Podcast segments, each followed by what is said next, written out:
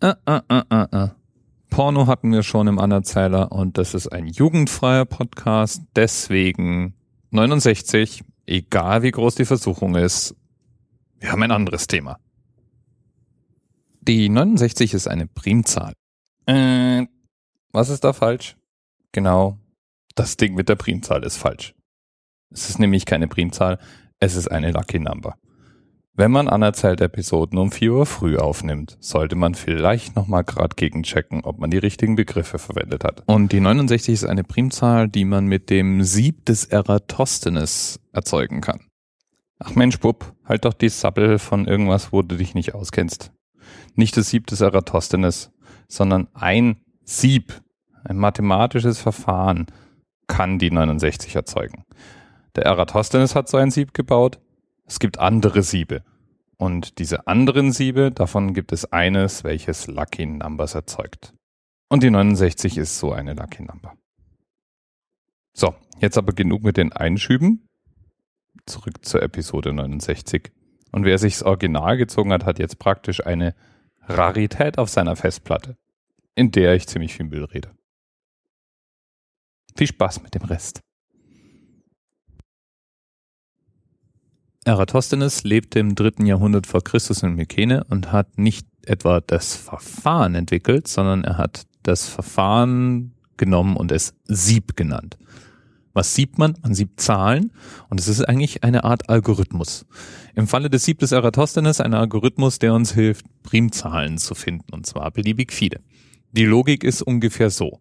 Man nehme alle Zahlen, schreibt die auf und streicht zunächst alle durch zwei teilbaren Zahlen.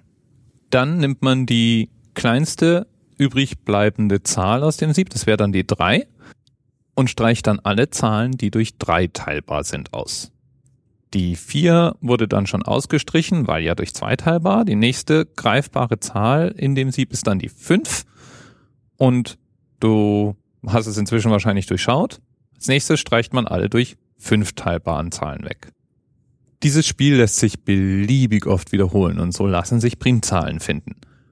Die Zahlen, die übrig bleiben mit diesem Verfahren, nennt man Lucky Numbers. Also glückliche Zahlen. Und die 69 ist eine solche Lucky Number. Mathematiker haben sowieso Spaß mit Benennungen. Es gibt Happy Numbers, es gibt Fortunate Numbers und Euler hatte seine eigenen Lucky Numbers und keiner dieser Begriffe hat wirklich was mit Glück oder Unglück zu tun, sondern nur damit, dass sie gefunden wurden. Eratosthenes hat noch viele andere Beiträge zu unserem Wissen geleistet.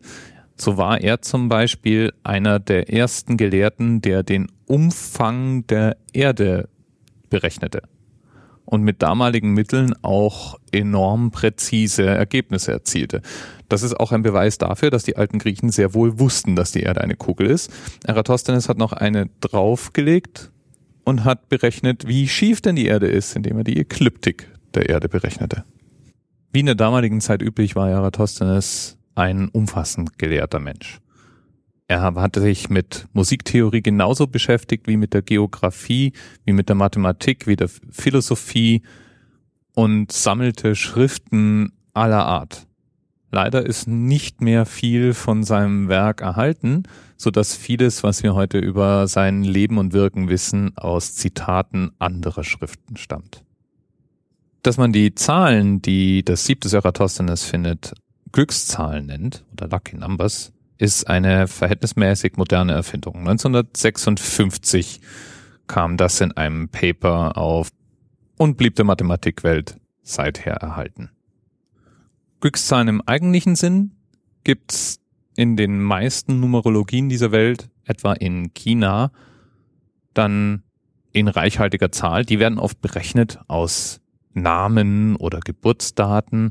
Es gibt ein paar einzelne Beispiele für feststehende Glückszahlen. Die Zahl 8 etwa ist in China eine Glückszahl. Tja, und die 13. Aber das hatten wir ja schon. Je nachdem, wo man hinschaut und wer man ist, mag die 13 mal Glücks- oder Unglückszahl sein. Eine Janusköpfige Zahl sozusagen.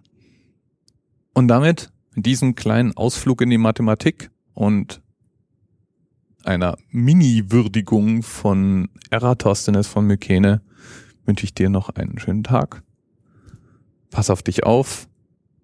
Und vielleicht hören wir uns ja morgen zur Episode 70 wieder. Wie wär's? Bis bald.